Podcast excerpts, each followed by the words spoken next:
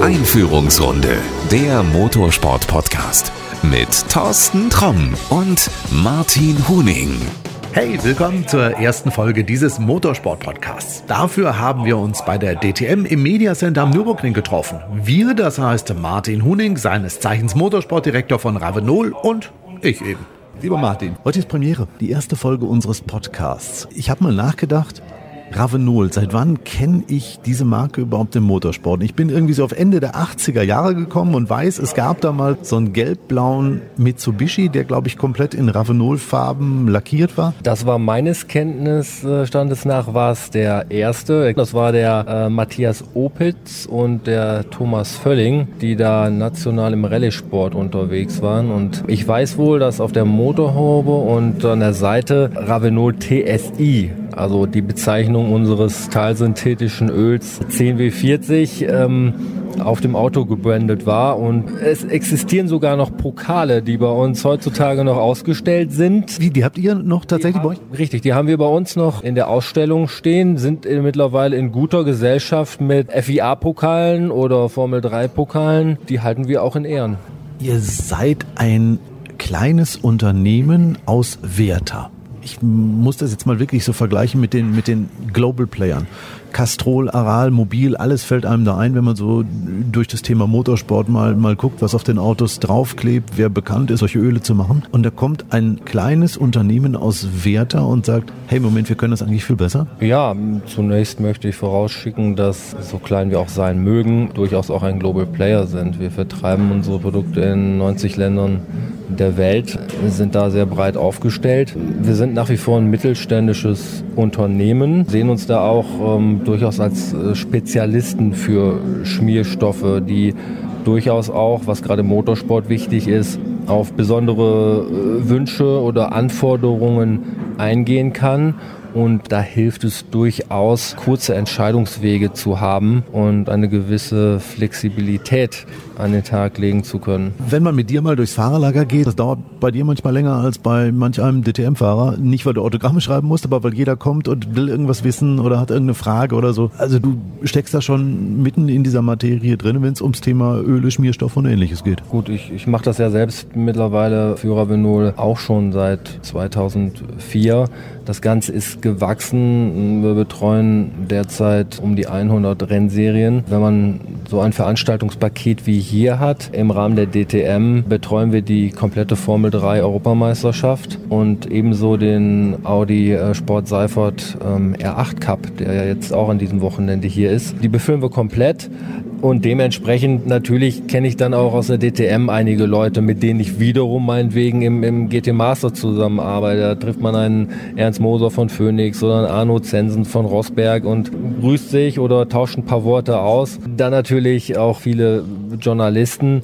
Ja, du hast recht, wenn ich durchs Fahrerlager gehe, dauert das durchaus schon ein paar Minuten. Ja. Ich habe noch eine Frage. Du hast eben gesagt, ihr äh, stattet 100 Rennserien aus. Das bedeutet aber nicht, dass ihr nur Aufkleber da drauf klebt. Also das heißt, ihr entwickelt da wirklich auch spezielle Öle oder Getriebeöle, die für diese Rennserien, für diese Fahrzeuge passen. Genau, ähm, das ist auch unser Anspruch. Natürlich hat es einen werblichen Effekt, sein Logo auf Rennautos zu haben. Nur wir machen das halt in der Form, dass wir ganz natürlich uns auf diesen Autos bei den Teams, das zieht sich auch über, über Teamkleidung oder Boxenstellwände hin, als technischer Partner in Erscheinung treten. Damit äh, untermauern wir auch die Glaubwürdigkeit, auch wirklich technischer Partner zu sein und dass unsere Öle verwendet werden. Ich habe auch wirklich den Anspruch, dass da wo Ravenol drauf steht, nämlich auf den Autos als Logo, da auch Ravenol drin ist. Äh, unsere Öle werden zum Beispiel hier in der Formel 3 vorgeschrieben. Das Getriebeöl haben wir explizit für die Formel 3 entwickelt und wird auch nicht in den Handel gehen. Das ist also ein Exklusivprodukt, ist im Reglement verankert. Natürlich ist auch das eine Botschaft gegenüber unseren Kunden. Hallo,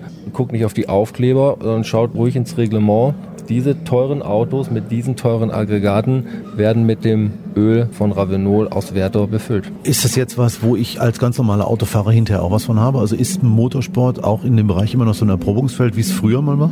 Ja, das ist durchaus der, äh, der Fall. Wir ziehen sehr viele Erkenntnisse, die wir ähm, im Motor, also wir ziehen viele Erkenntnisse aus dem Motorsport und wandeln sie in den Serienbereich um. Das äh, ist wirklich so. Du hast eben gesagt, wo Ravenol draufsteht, ist auch Ravenol drin. Force India. Ist da Ravenol wirklich drin? Ja, wir entwickeln für das Rennteam spezielle Schmierstoffe.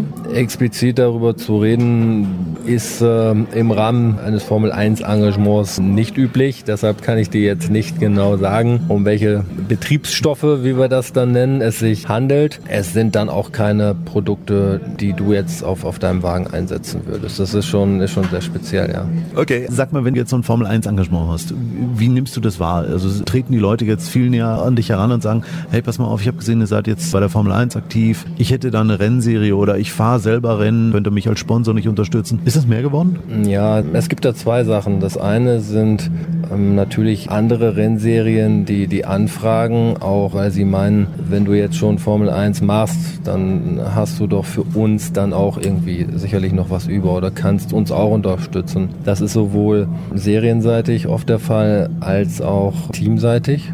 Das ist so. Dann ist natürlich die Anfrage seitens äh, gewisser Medien schon häufiger geworden. Das andere ist aber auch, dass ich von jungen Fahrern, gerade auch die, die im Kartsport unterwegs sind, gefragt werde, Mann, Sie haben hier Kontakte und da Kontakte und kennen den.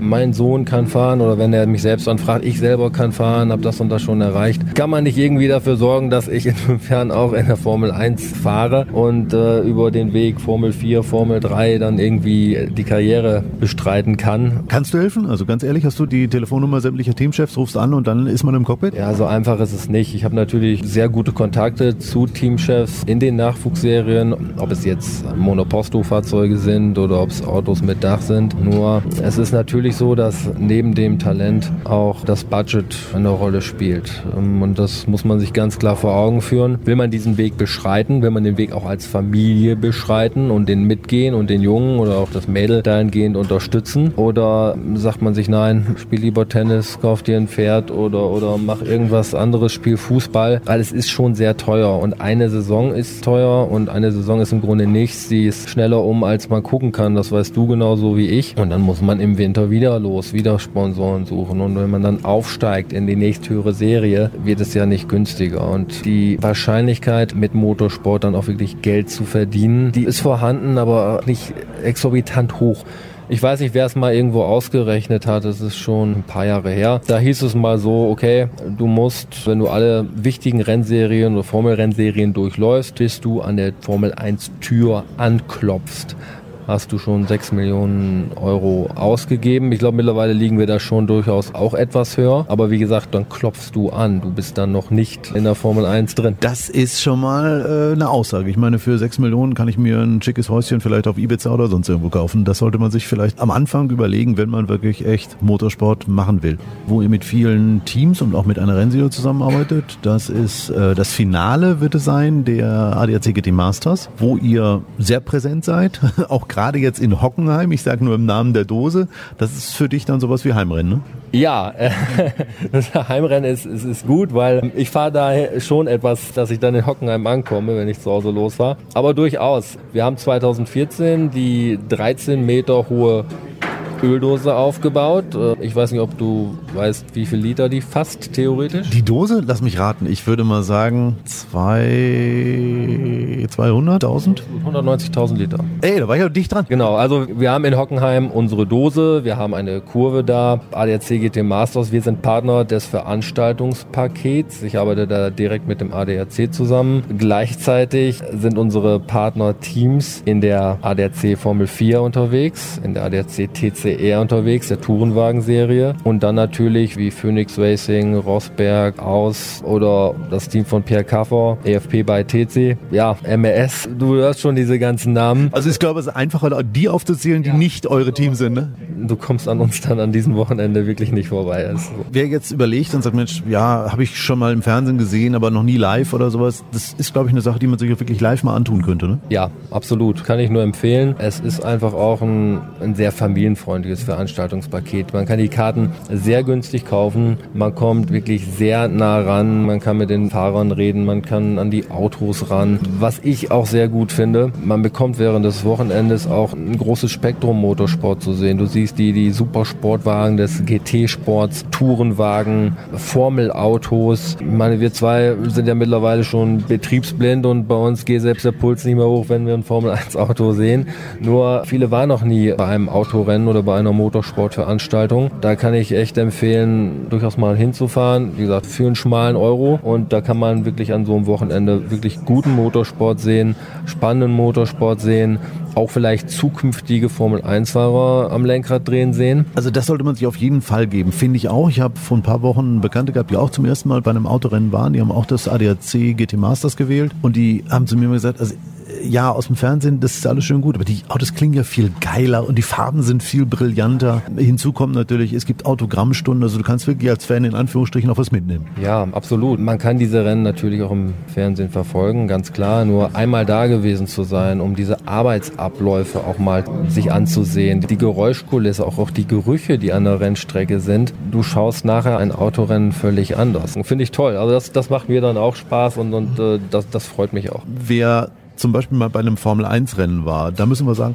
das ist komplett anders. Also dieses abgeschottete und dass du als Fan das Gefühl hast, du bist hier ja eigentlich nicht so willkommen, das ist beim ADAC GT Masters komplett anders. Das ist völlig unterschiedlich. Klar, machen wir uns nichts vor, die Formel 1 ist die Königsklasse des Motorsports. Die Formel 1 hat die auch medial größte Aufmerksamkeit, keine Frage. Nur du kommst hier natürlich näher ran. Und ich weiß das selber aus meinen Besuchen bei der Formel 1. Ich renne dann rum wie so ein Christbaum mit Gott weiß wie vielen Tickets um den Hals. Akkreditierung hierfür, akkreditier dafür. Mit der Karte kommst du hier rein, mit der anderen Karte kommst du woanders rein. Es ist schon, schon sehr kompliziert. Das ist hier alles etwas schlanker gehalten. Es ist aber dem großen Formel 1 Motorsport ja gar nicht so unähnlich. Findest du? Also gucken wir mal ins GT Masters oder in die TCR. Ich finde immer, da hast du so pro Rennen mehr Überholvorgänge als bei der Formel 1 in der ganzen Saison. Wenn man beim Formelsport bleiben, gerade diese Formel 4 Piloten, alles, alles sehr junge Leute, haben natürlich Ambitionen, da mal ganz oben hinzukommen, ob jetzt in die DTM oder in die Formel 1 oder, oder Langstreckensport, wie auch immer.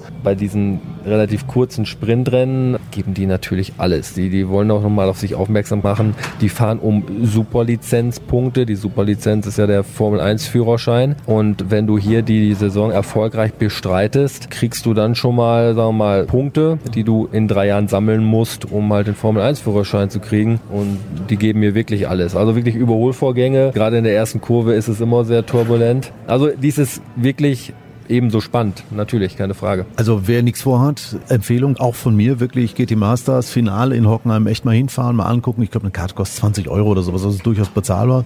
Und da hat man echt ein ganzes Wochenende eine Menge Spaß, viele Autos um sich herum und ich glaube, das Erlebnis ist für die Familie auch toll, weil du kannst viel sehen, du kannst auch mal so einen Fahrer irgendwas fragen, die sind auch äh, alle nicht so hochnäsig, dass sie mit den Leuten nicht mehr sprechen. Das ist eine coole Geschichte. Man kann wirklich viel sehen, so Kleinigkeiten, wenn die Reifen nach dem Rennen, wie abgefahren die sind, wie die Gummifutzeln da drauf sind. Man kennt sowas vielleicht so aus dem Fernsehen oder wenn der Reporter sagt, der Reifen nutzt sich ab und hier kann man wirklich dran stehen, man kann fühlen und sieht und deshalb meine Empfehlung hinfahren, vorher nochmal vielleicht zur Tankstelle oder zum Kfz-Mechaniker des Vertrauens fahren, nochmal gucken, ob Ravenolöl aufgefüllt ist, dann kommt man auch gut an die Rennstrecke.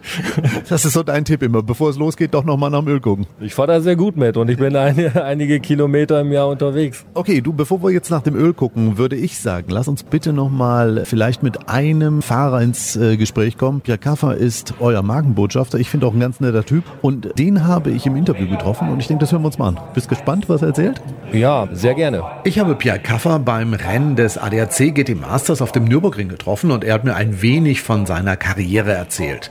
Seit vielen Jahren ist er Profi-Rennfahrer und hat in dieser Zeit so ziemlich alle Arten von Rennautos rund um den Globus gefahren, um es mal ganz kurz zusammenzufassen. Ja, sehr schön gesagt. Ich meine, es gibt auch sehr viele, sehr viele Serien. Das ist schon richtig, wo ich gefahren bin. Da blicke ich äh, sehr stolz zurück drauf. Ich glaube, muss mich da auch hinter keinem verstecken und freue mich dieses Jahr hier in der GT Masters wieder am Start zu sein und in der Blancpain. Leider hat Amerika dieses Jahr nicht geklappt, wo eigentlich so mit so meine zweite Heimat die letzten Jahre geworden ist für mich. Und zusammen mit Audi das Ganze so zu stemmen, das ist schon schön und ist auch sehr schön, so beschäftigt zu sein. Audi ist deine Heimat. Da bist du schon wirklich lange, da bist du auch schon wirklich erfolgreich gewesen. Was ist für dich das schönste Auto zu fahren auf der Straße? Auf der Straße, ja gut. Ich bin, äh, auch wenn man es nicht glauben mag, bin ich trotzdem ein Diesel-Fan. Ich glaube, das ist das neue Schimpfwort. Meiner Meinung nach nicht ganz so gerechtfertigt, aber das müssen andere entscheiden. Und ansonsten liebe ich eigentlich Kombi und äh, brauche immer Platz für all meine Taschen. Wenn man mal so Wochen unterwegs ist, dann äh, hat man da schon so sein eigenes System. Ach komm, also Rennfahrer mit einem Kombi, das ist ja so für mich das Unlogischste. Ich dachte jetzt wirklich, du sagst so R8 oder irgendwie sowas. Naja, ich glaube, wir wissen alle, wie voll die Straßen heutzutage alle sind und mit einem R8 fahre ich dann lieber auf der Rennstrecke. Du bist eher so Lowrider, oder nicht? Lowrider. Ich, wenn man jetzt schon mehr als zehn Jahre in der Schweiz wohnt, dann glaube ich, wird man da schnell erzogen, was nicht nur das Fahren auf der Straße angeht, sondern auch das Parken angeht. Denn das geht das ins Geld, wenn man sich da in der Schweiz nicht dran hält. Echt? Wofür hast du dein letztes Ticket gekriegt? Erzähl. 45 Franken Parkuhr abgelaufen. Du bist im GT Masters unterwegs. Eine knallharte Serie, wenn man sich mal anguckt, wie eng das Feld zusammenliegt. Du bist einer der erfahrensten Piloten hier im Feld. Wie frustrierend ist das, wenn du plötzlich ohne Punkt dastehst. Wenn du ein Rennen beendet hast, wo du eigentlich sagen musst, ich bin richtig schnell gefahren, mehr ging nicht und jetzt bin ich Elfter geworden, habe keinen Punkt. Ähm, dazu muss man wissen, wir haben über den Winter ein neues Team gegründet, das ist das Team EFP. Wir haben einen super tollen Dienstleister gefunden, der uns die Technik stellt und äh, wir arbeiten hart daran. Wir haben halt bislang das Quäntchen Glück nicht auf unserer Seite gehabt, aber wenn ich an Red Bull Ring denke, dann hat unser Schwesterauto schon auf Start Platz 4 gestanden. Wir haben es dann äh, leider nicht umsetzen können im Rennen. Heute Morgen haben wir uns da auch ein bisschen nervös machen lassen durch die Gewitterwolken, die hier oben am Nürburgring dann doch schon sehr deutlich sichtbar waren. Und unser Plan wäre eigentlich gewesen, zum Ende des Qualifyings rauszufahren. Leider haben wir es nicht gemacht im Nachhinein, aber hätte, wenn und aber. Und äh, heute haben wir halt hinten im Verkehr festgehangen. Das ist halt manchmal so. Jetzt nach all den Jahren im Rennsport, ärgerst du dich wirklich über sowas immer noch? Also ist das wirklich so ein, so ein Antrieb eines Rennfahrers, immer Sieger zu sein? Oder kannst du das lockerer sehen nach all den Jahren, dass du sagst, naja komm, dann hat es eben halt nicht geklappt nächstes Mal? Ja, ich glaube, wenn das mal einem egal wird und man im Sport nicht mehr siegen möchte, dann ist man falsch. Und ich glaube, dann ist, glaube ich, der Punkt gekommen, um auch aufzuhören. Viele Junge wollen jetzt von dir bestimmt wissen, was würdest du, was würdest du jemandem raten, der jetzt sagt, okay, ich bin jetzt soweit, ich habe Karterfahrung gemacht, ich habe vielleicht einen deutschen Meistertitel geholt. Was soll der tun? Viel interessanter sind die Fragen, die man äh, über Facebook und Instagram und wie die ganzen Social Network Plattformen alle heißen, die Frage gestellt bekommt, wie bekomme ich in den Motorsport, wie kann ich in die GT Masters kommen oder wie kann ich mal Rennen fahren. Da braucht man erstmal eine Lizenz für und da sollte man einen Lizenzkurs machen, um dann überhaupt in den Motorsport zu kommen, denn das Ganze ist mittlerweile auch nicht mehr so einfach. Man muss dann auch ein paar Ergebnisse nachweisen und äh, das Ganze ist äh, schon schwieriger geworden. Äh, würdest du sagen, du hattest es damals einfacher? Na, damals hatten wir viel, viel mehr Serien. Ja. Ich, heute, heute, wenn ich mir den Formelbereich anschaue, haben wir die Formel 4 und dann kommt schon die Formel 3. Aber beides Nachwuchsserien. Naja, also wenn ich jetzt von der Formel 3 als Nachwuchsserie spreche, kann ich so sehen, muss ich nicht so sehen, denn die Formel 3 war damals schon so eine etablierte Rennserie, dass man äh, da schon eigentlich als Rennfahrer schon fertig sein sollte, um dann über höhere Aufgaben zu höheren Aufgaben zu kommen. Und äh, damals hatten wir Formel Ford, Formel König, wir hatten Formel ADAC, wir hatten äh, Formel Opel Lotus. Das waren alles Serien für Kids oder die vom Kartsport kamen und die fehlen einfach. Und das ist der Unterbau der Formel 3, denn wenn wir ganz ehrlich sind, kostet die Formel 3 mittlerweile 700.000 bis 800.000 Euro. Und dann da von einer Nachwuchsserie zu sprechen. Ja, aber äh, 700, 800.000, ich habe sogar 1,2 Millionen schon gehört. Die Leute, die da fahren, die verdienen ja kein Geld damit, sondern im Gegenteil, sie müssen das Geld ja eher mitbringen. Ja gut, das ist ja kein Geheimnis. Also das Geheimnis ist, äh, bis du in der Formel 1 bist und wenn du in die Formel 1 willst, dann musst du da mal einen großen Koffer mitbringen, um da dann reinzukommen, um als Eintrittskarte da einen Platz zu ergattern. Aber trotzdem finde ich den Weg halt eben einfach schade, denn die Formel 4 ist auch extrem teuer geworden. Auch da werden schon Simulationen gefahren fahren. Und nicht umsonst ist Bremer so weit vorne. Ich weiß nicht, ob das so der, der Trend sein muss. Also ich finde es einfach schade, dass es halt für Jugendliche, die aus dem Kartsport kommen, einfach nicht mehr Möglichkeiten gibt. Was würdest du aktuell machen, wenn du Formel 4 fahren würdest? Würdest du dir das Ziel setzen, ich will doch noch mal in die Formel 1? Die Frage kann ich so ad hoc gar nicht beantworten. Für mich war Formel 1 so nie ein Thema. Als ich zu der Zeit reif war, hatten wir vier deutsche Formel 1-Fahrer in der Formel 1. Für mich war immer Amerika ein Thema und ich war immer ein ganz großer Freund der Chemka-Serie damals. Ich persönlich fand die Rennen sensationell und mein großer Traum war immer in die 500. Ich habe meine Zeit in Amerika da sehr genossen und rückblickend bin ich da sehr zufrieden mit. Wo geht deine Reise hin? Es ist schwierig, schwierig abzusehen. Ich werde in meinem Leben kein Teamchef werden. Ich werde in meinem Leben auch kein Teammanager werden. Du musst im Auto sitzen. Ich habe unheimlich Spaß am Autofahren. Autofahren war schon immer meine Leidenschaft, ist nach wie vor meine Leidenschaft und das ist das, was ich am besten kann. Bin da nicht so derjenige, der Teamchef oder Teammanager ist nicht so mein Ding. Hattest du einen Plan B? Also so in der Formel 3, wenn es, wenn es nicht klappt, hattest du irgendwie eine Idee, gut, dann mache ich halt ganz was anderes? Naja, ich äh, habe ja damals äh, eine Lehre gemacht bei Zack Speed Racing damals als äh, Kfz-Mechaniker oder als Rennmechaniker. Und der Phoenix-Teamchef Ernst Moser war damals mein Meister, er war damals Ingenieur. Von dem her verbindet das schon. Und, und äh, also von dem her hätte ich auch ein zweites Standbein gehabt. Ja, ist immer gut, wenn man Sachen von der Pike auf lernt. Sehr ehrliches Interview. Pia, vielen, vielen Dank. Ähm, wir werden dich noch ein paar Mal in diesem Jahr im GT Master sehen. Dann gucken wir mal, wann du vielleicht oben vom Podium runterwinkst. Das ist auf jeden Fall unser großes Ziel und dafür werden wir alles tun und dafür werden wir arbeiten und dafür werden wir auch sämtliche Anstrengungen unternehmen. Und wenn es dieses Jahr nicht funktioniert, dann werden wir das Ganze nächstes Jahr erneut in Angriff nehmen. Wunderschön, du kommst wieder. Ich sag vielen, vielen Dank. Bitte, gerne. Pierre muss übrigens nicht bis zur nächsten Saison warten. Beim vorletzten Rennen auf dem Sachsenring hat er einen überlegenen Sieg eingefahren. Das dürfte dem Routinier ordentlich Rückenwind für das ADAC GT Masters Finale auf dem Hockenheimring geben. Mehr über Pierre Kaffer gibt es auf seiner Webseite zu erfahren. Einen Link dazu habe ich in die Beschreibung dieser Podcast-Folge gepackt. Martin, das war für heute unsere erste Folge. Ich sage vielen, vielen Dank und äh, nach dem ADAC GT Masters Finale, da hören wir uns dann nochmal. Ja, mir hat Spaß gemacht. Vielen Dank und äh, jetzt arbeiten wir noch ein bisschen und sprechen uns demnächst wieder. So tun wir das. Danke. Tschüss. Das war Einführungsrunde, der Motorsport-Podcast mit Thorsten Tromm und Martin Huning.